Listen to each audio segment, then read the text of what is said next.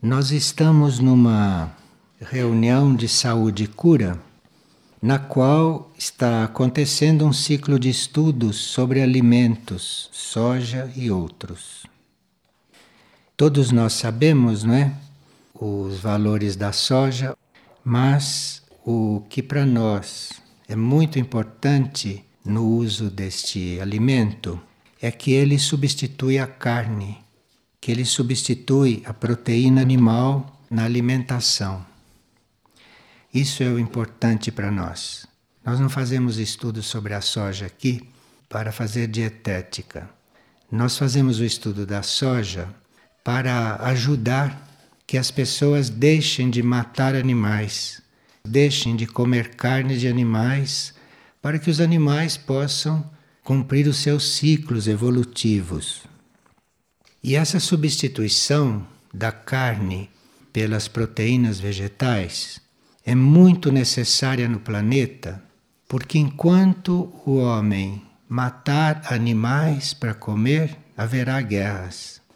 Então não há solução para as guerras enquanto não se deixar de matar animais, para comer principalmente. Então é muito importante que a gente conheça as proteínas vegetais e que a gente conheça outras formas de alimentação que é para um dia deixarmos de matar animais. E não será possível também uma consciência superior no homem. O homem não poderá sair deste nível de consciência material em que ele se encontra enquanto ele comer carne. O reino animal esse que o homem usa para se alimentar, isto é um estado de consciência. Um animal representa um estado de consciência, um certo estado de consciência. Nesse sistema solar, o estado de consciência animal, ele se encontra entre o vegetal e o humano. Existe um estado de consciência vegetal, um estado de consciência animal, um estado de consciência humano. Nós podemos nos alimentar de vegetais porque o vegetal não tem, como o animal, a consciência de que está sendo interrompida a sua evolução quando nós o colhemos. Então você colhe um vegetal, você usa um vegetal, e aquilo é um estado de consciência que não inclui o sofrimento para a planta, não inclui a consciência de que ela está sendo morta, de que ela está sendo agredida. A planta não tem esta consciência. Embora, se nós não soubermos cortar uma planta, se nós não soubermos lidar com as plantas, nós, claro, transmitimos à planta uma vibração violenta naquele momento. Mas com tudo isso, apesar da nossa falta de habilidade para colher, para lidar com os vegetais, eles não sentem isto como um animal sente quando está sendo morto ou quando está sendo encaminhado para este martírio. Bem, quando nós matamos um animal, nós fazemos isto por ignorância, porque o reino animal está cumprindo aqui um propósito da natureza que nós, como reino humano, não cumprimos porque não é o nosso trabalho. Mas o reino animal está aqui na Terra para cumprir um propósito que só ele pode cumprir, que é o propósito de desenvolver permanentemente a energia da vontade. Então, se nós tolhemos a vida de um animal, nós estamos impedindo que o primeiro raio que a energia da vontade naquele ser cumpra o seu desenvolvimento. Então, o reino animal existe não para nós o comermos e nem para eles enfeitarem a terra. O reino animal existe para desenvolver a energia da vontade na sua íntima natureza, na sua íntima razão de ser. E como eles desenvolvem a energia da vontade, muito mais do que o reino humano, o reino humano deve desenvolver outras energias. Desenvolve a vontade também, mas não na proporção que o reino animal tem a tarefa de desenvolver. Então, o primeiro raio aqui na Terra conta com o reino animal para poder se realizar totalmente. E veja que o homem, apesar de fazer tudo o que faz, ainda não conseguiu fazer com que o reino animal desaparecesse. Percebe? Porque o reino animal já era para ter desaparecido da Terra, com o tratamento que ele recebe do reino humano e com a agressão contínua, permanente do reino humano. Estou falando da consciência do reino. Estou falando do reino em consciência. Esta consciência já poderia ter se retirado do planeta, dado o tratamento que o reino animal recebe aqui. Então, é uma energia de vontade, é um primeiro raio que neste reino está realmente muito atuante.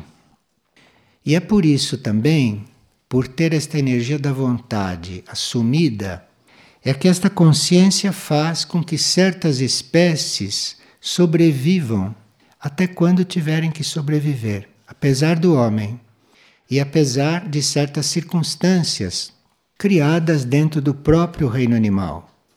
Porque dentro do próprio reino animal existem conflitos entre eles, existe desarmonia entre eles, que fazem com que uns destruam os outros. De forma que é preciso no reino, na consciência, uma energia de vontade muito assumida por esta consciência toda. Quando nós nos alimentamos de seres da nossa própria espécie, como fazem os animais, que se alimentam entre eles também, fica-se numa evolução quase sem saída, fica-se num impasse. E caberia ao homem começar a contribuir para que este impasse se desfizesse. Porque o reino animal, como consciência, tem no reino humano uma consciência imediatamente superior. Então, para a consciência animal, para o reino animal, o reino humano é uma referência. E se o reino humano o trucida, ele trucida também entre si os seus componentes, os seus irmãos. Então, para isto ser resolvido no reino animal, que é uma coisa que no reino animal não está resolvida, que é eles se comerem uns aos outros. Então, para que isto começasse a ser resolvido, para que isto começasse a ser uma, um princípio de luz dentro da consciência do reino animal, e para que isso fosse mudando, precisaria que o reino humano não fizesse isto com o reino animal. E, eventualmente, que o reino humano também não fizesse isso entre si, porque isto reflete também sobre a consciência animal aqui na Terra. Então, o reino animal, com tudo isto, sobrevive porque ele contém o primeiro raio, esta energia de vontade. Veja como a criação é sábia. Para colocar esses dois reinos juntos, colocou o mais fraco ou colocou o menos consciente inteligente com a energia do primeiro raio, com a energia da vontade e poder, para que não desaparecesse completamente. Esse reino, além do primeiro raio, da energia da vontade, desta energia de poder de sobreviver, este reino também expressa o terceiro raio. Terceiro raio, que não é também o raio principal do reino humano, no reino animal se manifesta como instinto, o instinto animal. Então, quando nós observamos o instinto no animal, se nós tivéssemos o animal como um motivo de estudo, se considerássemos o animal como um irmão nosso, um irmão nosso menor na escala evolutiva, nós começaríamos a descobrir neste animal todo o funcionamento do instinto. E se nós observássemos bem o funcionamento do instinto, quando reconhecêssemos o instinto animal em nós, procuraríamos transcendê-lo. Mas como nós não observamos isto no animal, nós temos o animal só como um motivo de uso para nós, uma coisa útil, mas não observamos, não procuramos aprender com o animal, então não chegamos a observar a extensão do instinto no animal e, portanto, não vemos em nós o que é instinto e o que é um outro sentido. Então, nós temos aí a demonstração, através do reino animal, de uma qualidade que nós deveríamos transcender e que, vendo ali, poderíamos trabalhar muito mais claramente e deixamos de ver isto, deixamos de ver esse instinto, como é que funciona.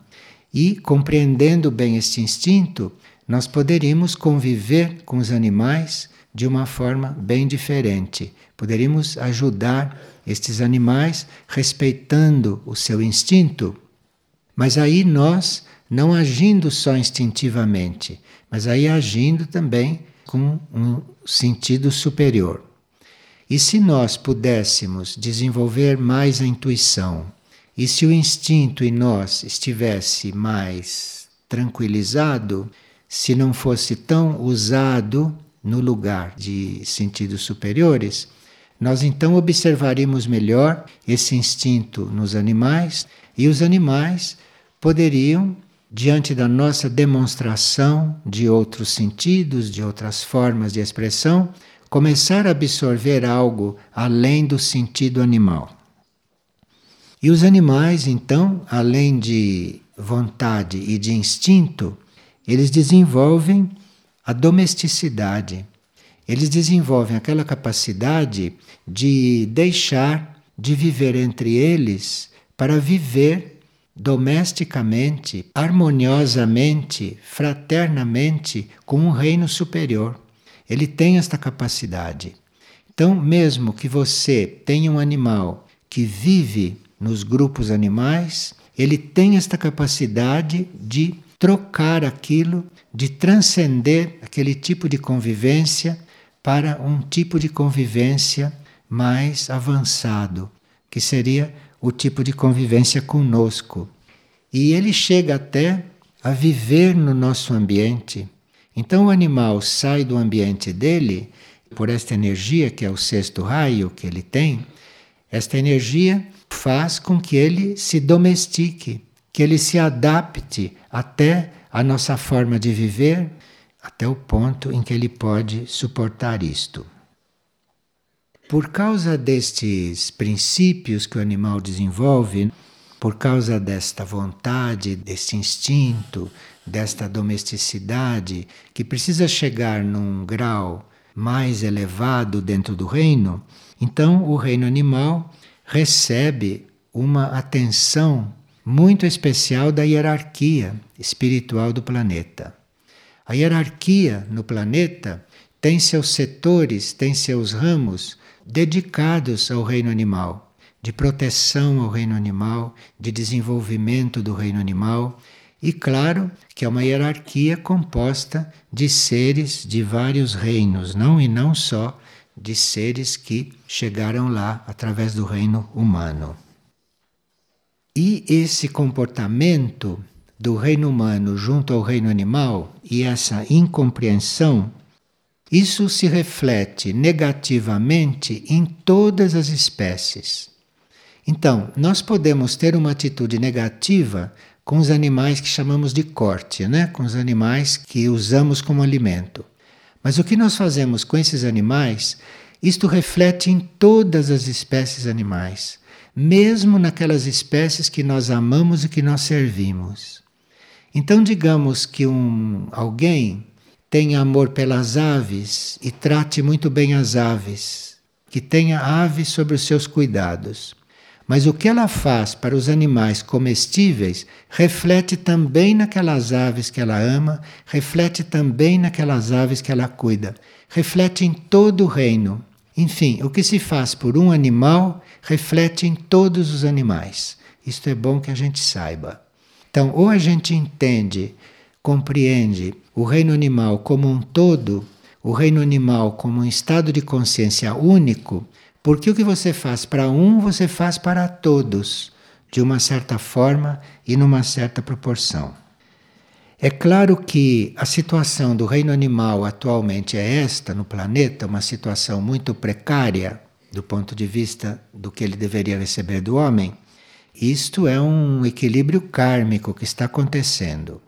Porque todos nós sabemos que antes disto tudo ser assim, os animais pré-históricos dizimavam os primeiros homens que apareciam, ou aqueles primeiros seres que iam entrando no reino humano.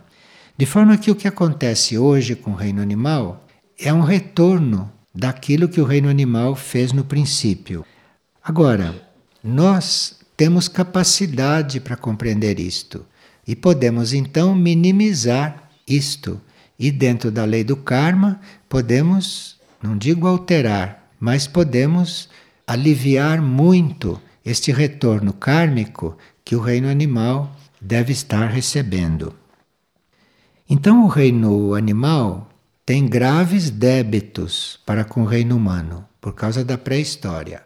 Tem graves débitos, mas isto não justifica que o reino humano devolva isto da forma como devolve.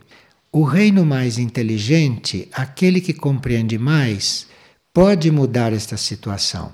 Aquele que compreende mais não precisa ser um instrumento de justiça desta forma. Compreendendo mais, ele pode ajudar a dissolver esta conta kármica que o reino animal tem. Porque isto possibilitaria que da conta kármica do reino humano também fossem subtraídas coisas que nós nem temos notícias, nem temos consciência, mas que está fazendo parte do nosso débito humano neste universo. Por exemplo, veja, hoje o reino animal, depois de existir há tantos milhões de anos, já não deveria mais ter animais selvagens. Se o contato com o reino humano fosse um contato positivo, se tivesse havido desde o início uma fraterna convivência, Hoje não haveria mais animais selvagens. Os animais selvagens estão aí porque não existe este trabalho do reino humano junto ao reino animal e também por causa das formas pensamentos do reino humano. Então, quando nós criamos formas pensamentos negativas, nós não prejudicamos só a nós com as nossas formas pensamentos negativas, com as nossas palavras inadequadas, com estes sons inadequados que nós pronunciamos, isto reflete no reino animal, mantendo a selvageria. Então veja, nós controlando o pensamento, controlando a palavra, nós chegamos a isto compreendendo que estamos fazendo um bem para nós mesmos, não? Estamos fazendo um bem para o ambiente. Mas isto vai muito mais longe. E a selvageria ainda existe no reino animal porque nós não temos o pensamento controlado e porque nós não temos a palavra controlada. E os nossos pensamentos e as nossas palavras criam no plano mental verdadeiras entidades violentas e maléficas. E são essas entidades criadas pelos nossos pensamentos e pelas nossas palavras inadequadas no plano mental, são essas entidades criadas no mental que mantêm a selvageria nos animais. Percebe? Porque tudo reflete aqui no plano físico. Não poderia haver animais selvagens no planeta se no plano mental do planeta houvesse harmonia. Não podia haver selvageria. E o que mantém este plano mental na situação em que está são os pensamentos do reino humano e o reflexo das palavras do reino humano neste éter planetário. Então, isto é algo que quando nós falamos de soja, não e falamos de nos alimentarmos de soja, e isto refletir de alguma maneira, isto se expandir e isto inspirar. Então, nós estamos aqui entrando numa corrente evolutiva muito mais ampla do que a simples alimentação do nosso corpo e muito mais ampla do que a nossa saúde. Isto é, a nossa saúde é óbvio que está diretamente ligada a isto. Porque entre você se alimentar de um vegetal e se alimentar de um cadáver, Não tem comparação isto, porque você está se alimentando de cadáveres, não? Você está se alimentando de coisas que já entraram num princípio de decomposição. A ciência pode dizer que não está decomposto, mas está, porque no momento em que a vida, a vida sutil, se retira de um corpo denso, aquela decomposição já começou. Aquilo não está mais energizado da mesma forma. Então ali já existe um estado depressivo, um estado de decomposição. Isto nos, em certos tipos de animais não é tão visível, mas nos animais marinhos, nos peixes, isto é visível. O peixe entrou em decomposição imediatamente depois que a energia saiu do corpo. Aquilo já está se decompondo. Os outros animais levam um pouco mais tempo, mas o que passa entre a vida que se retirou dali e o momento em que o homem se alimentou daquilo, ali já existe um processo de decomposição. Ali já existe um material, uma matéria que não está energizada convenientemente para trazer ao corpo do homem um alimento sadio. O reino animal, como todos os reinos abaixo do humano, estão neste planeta, juntos conosco, para encontrar o caminho para um dia ingressarem em reino humano. Então nós estamos aqui com o reino animal, com o reino vegetal, com o reino mineral. Essas vidas, esta consciência está conosco aqui, isso é colocado junto conosco porque eles devem encontrar a via para chegar ao reino humano, porque todos eles têm que passar por reino humano. Então, nós teríamos que atraí-los para o reino humano. Teríamos que tratar esses outros reinos de forma a atraí-los para nós, atraí-los para dentro deste reino, que é para a trajetória deles ser a mais suave possível, rápida também possível. A posição do homem realmente diante do reino animal não é de usufruir do reino animal somente, mas o homem está colocado junto com o animal no mesmo planeta porque é o homem que pode transmitir para o animal as primeiras vibrações espirituais. Um animal sem o reino humano no mesmo planeta, o animal, o reino animal, não tem como receber diretamente a vibração espiritual. A vibração espiritual, ele vai conhecendo, ele vai tendo os primeiros contatos com ela, é através do reino humano. Porque o reino humano é lúcido nos níveis espirituais. Então, o reino humano é um transmissor de energia espiritual para tudo que ele toca pelo reino humano passa a energia espiritual. Então o animal é colocado no mesmo planeta com o reino humano, porque o reino humano é a via para que ele receba a energia espiritual que possa receber, porque ele diretamente ainda não pode. Então veja, nós que estaríamos como transmissores de energia espiritual para um reino, estamos transmitindo a morte ou estamos transmitindo outros estímulos, outros sentimentos. O serviço do reino animal ao planeta é muito obscuro para nós.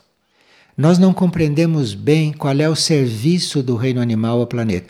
Nós temos que esquecer o que nós usamos do reino animal, porque isso é uma exploração, não é serviço deles.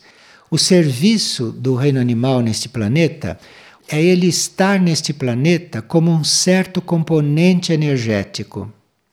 E sem o reino animal neste planeta, não seria possível a vida humana aqui. É preciso o reino animal como componente dentro do planeta, como outros reinos invisíveis, é preciso este componente presente para que a vida humana seja possível.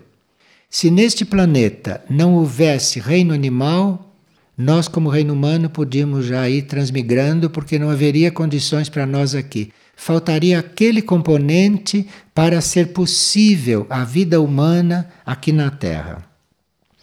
Porque no fundo o reino animal entra com um componente que é um dos responsáveis por ser possível a vida humana aqui, por a humanidade estar aqui. Isto é um componente psíquico, é um componente invisível, não é um componente material, certamente. É um componente energético que faz uma combinação no planeta que permite a presença do reino humano. Então, por esse serviço que o reino animal presta ao planeta, porque assim pode ter uma humanidade aqui, por esse serviço, o reino animal tem direito a receber de uma certa forma a energia crística, isto é, esta energia de amor cósmico, de amor universal e isto o reino animal recebe, e o resultado desta energia incidir sobre o reino animal é que o reino animal pode se individualizar em certas espécies. Então é possível, por exemplo, num animal surgir a alma, porque a energia crística, a energia crística cósmica, está incidindo sobre este reino. Agora, a energia crística incidindo e surgindo esta alma, surgindo este primeiro núcleo consciente, digamos eterno, eterno porque passa de um corpo para outro, não? Quando surge a energia crística, quando surge a alma no animal, aí este já é um animal que reencarna. Aí esta alma já vai reencarnando em outros corpos. Isto se chama individualização, quando surge a alma no animal. Quando esta alma surge pelo efeito da energia crística, a responsabilidade do homem é muito maior. Porque se o animal já tem este núcleo formado, cabe ao homem, com a sua convivência com ele, ampliar este núcleo, alimentar este núcleo. Este núcleo é alimentado quando o animal, digamos, tem um dono, ou quando alguém se dedica a um animal. Então, se aquele animal já tem esse núcleo formado, este núcleo vai crescendo e vai se alimentando e vai se ampliando, é com o contato amoroso do animal para com o ser humano. Então, por isso que, dentro da ordem das coisas, alguns seres humanos têm animais aos seus cuidados. Então, quando existe um animal ao nosso cuidado, aquilo para nós não é para nos fazer companhia, nem para fazer guarda na nossa casa, nem para perseguir os outros animais que nós não queremos em torno, como é norma aqui na humanidade. Um animal está conosco, um animal tem contato conosco, não é por nada disto. O animal tem contato conosco porque ele precisa de ter uma referência em um ser humano, ele precisa formar um fio de amor com um ser humano, porque aí, através daquele fio, o ser humano passa para ele a capacidade de desenvolver aquele núcleo que a energia crística criou nele e que começou então a desenvolver. O centro planetário que impulsiona mais a vida animal, isto é, o centro planetário que impulsiona este outro reino, esta vida, é a Nutea. A Nutea é o centro planetário encarregado de efetuar o trabalho de impulsionar o reino animal, principalmente naquilo que diz respeito à individualização. A Nuteia, então, prepara as espécies animais que têm que ser individualizadas. A Nuteia prepara esse material animal para que esta alma surja aí, para que esta alma cresça aí. Então existem conjunturas de centros planetários não só para ajudar a evolução humana, como nós conhecemos, os centros planetários e o que eles têm a ver com a nossa evolução, mas existem também conjunturas de centros planetários que, além de lidar conosco, eles entram em outras conjunturas para ajudar o reino animal. Então a conjuntura Anuteia, Lis Fátima e Aurora é uma conjuntura totalmente dedicada à individualização dos animais, à formação da alma dos animais. Então, se a Nuteia, Lis, Fátima e Aurora cuidam, por exemplo, do desenvolvimento da alma no animal, da fundação da alma no animal, e se você colabora com o reino animal, você está naturalmente na aura destes centros, na corrente de serviço que esses centros prestam. Assim como esses centros planetários inspiram ao reino humano tantos processos evolutivos, a Nuteia, Liz e Aurora inspiram o reino animal no sentido do reino animal manifestar o padrão que está previsto para ele, que é o padrão da raça animal. E o padrão da raça animal é um padrão que já vai preparando aquele reino para um dia ser reino humano. Então, nós estamos colaborando com estas grandes entidades que formam o padrão das raças.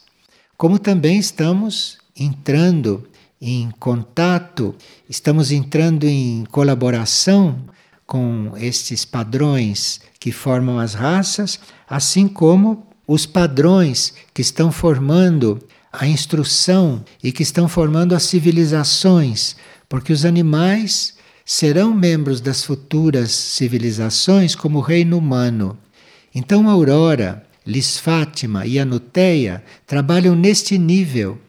E nós que temos contatos com a Nuteia, com Lise, com Aurora, nós que temos contato também com esses centros planetários, estamos nesse nível, todos reunidos, realmente trabalhando juntos. Haver a possibilidade do reino humano voltar a ser animal? Não.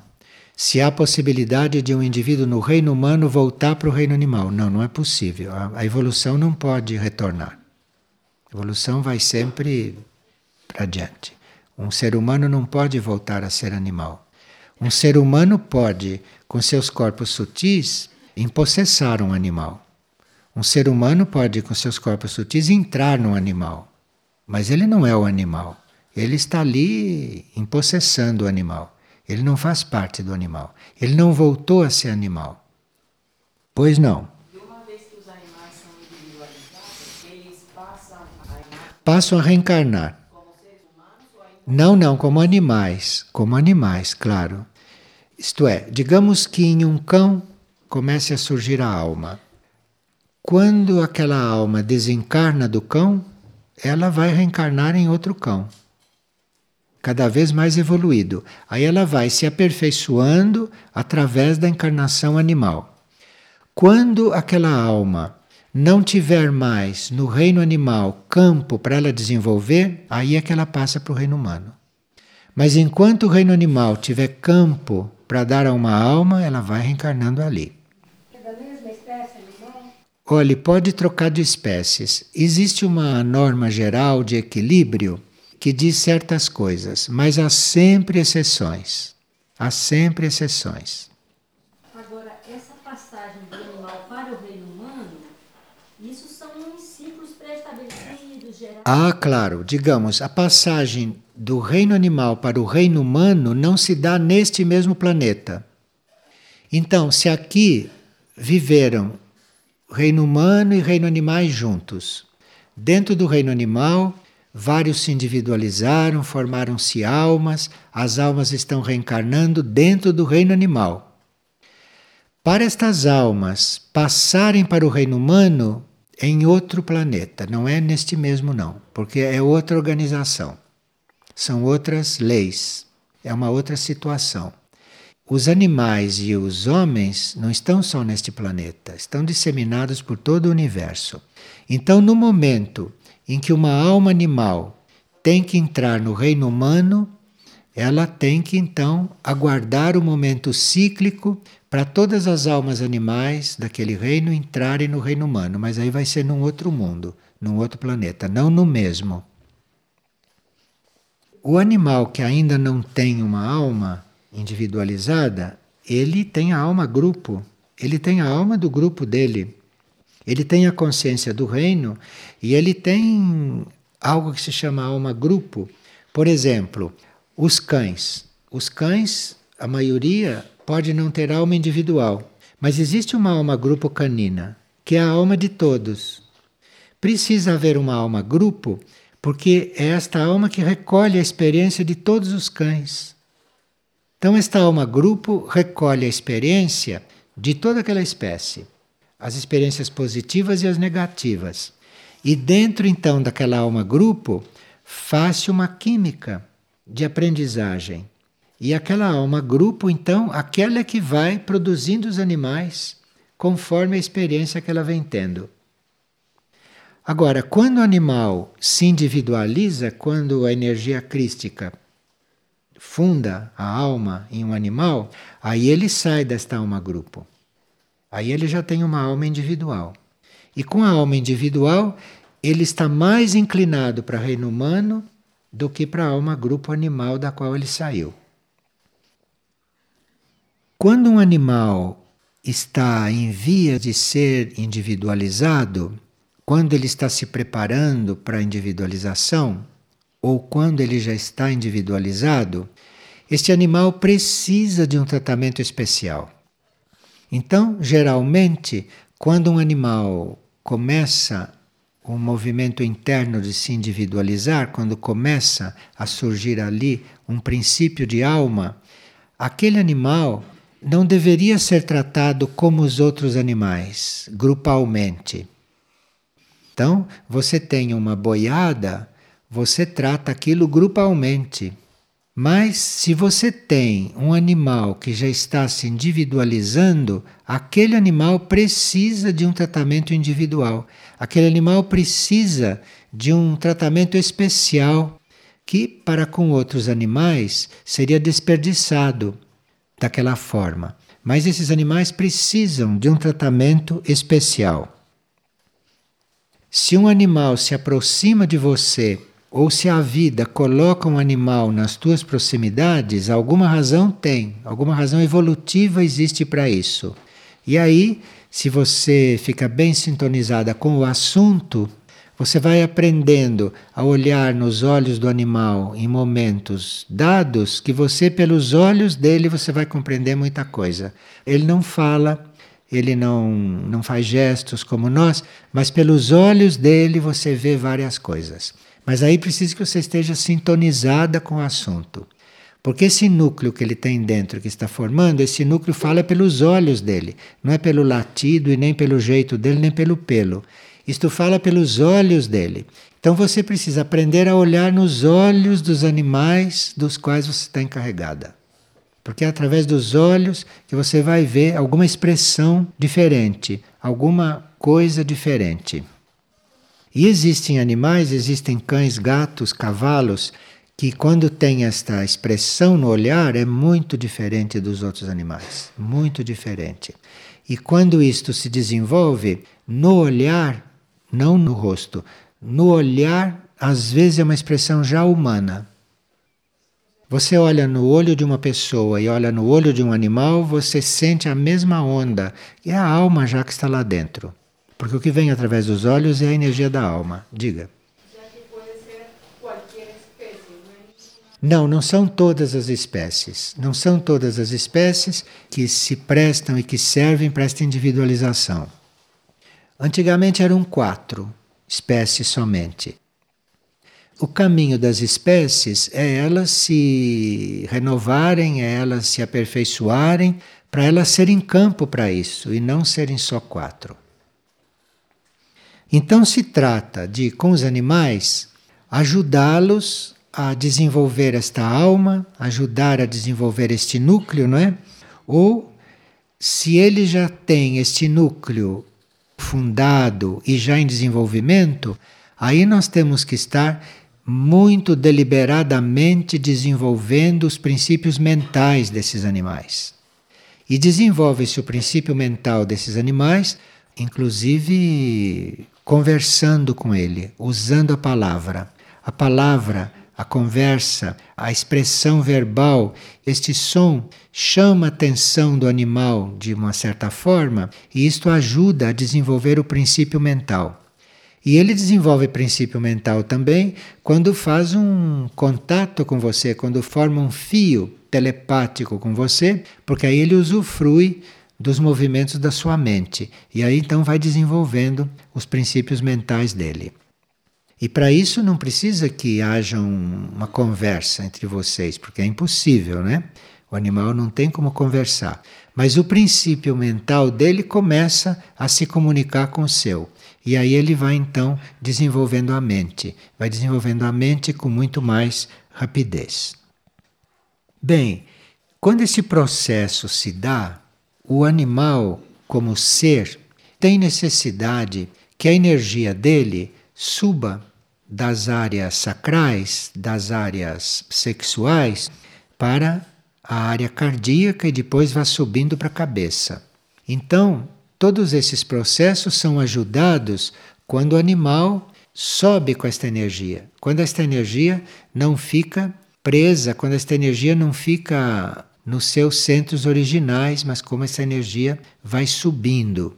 Então é por isso que em certas circunstâncias domésticas se pode castrar o animal. Então se castra o animal quando este animal recebe uma tal influência, uma tal estimulação, que esta energia possa subir daquelas áreas reprodutivas para a área cardíaca e para a cabeça. Se o animal é castrado, isto é, se o animal não tem atividade naquela área reprodutiva, então isto se dá mais rapidamente. Com a castração, isto se dá mais rapidamente.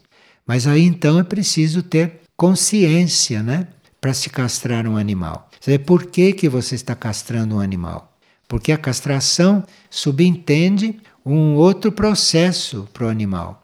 A energia vai começando a abandonar aqueles centros reprodutivos e vai passando para centros superiores e vai desenvolvendo outros centros no animal. Bem, quando no ambiente, no nosso ambiente, não prevalecem os impulsos instintivos, mas no nosso ambiente prevalecem outros impulsos nossos, mais sutis, mais elevados, isto ajuda muito o desenvolvimento do animal. Onde há ordem, onde as coisas são bem arrumadas, isto também contribui para toda esta evolução animal. Porque um ambiente ordenado tem uma certa vibração e uma certa emanação. E um ambiente desarrumado, desordenado, tem outra vibração. O ambiente ordenado influi diretamente sobre toda esta nova ordem animal. Então, se você tem um, um, animal numa casa desarrumada, aquele ambiente praticamente não age sobre o animal, ou age negativamente. Agora, se o animal está numa casa bem arrumada, numa casa ordenada, numa casa limpa, isto tem uma vibração que o reino animal absorve, como quem tem sede. Porque ele precisa desta ordem, ele precisa desta organização, ele precisa desta limpeza, dessa disciplina que ele absorve do ambiente para que todos esses processos se deem nele, para que tudo isto seja facilitado. Agora, se existe da nossa parte um amor incondicional, uma doação aos animais, sem nenhum outro tipo de interesse, então este processo é muito acelerado. Esse processo se dá com muito mais rapidez.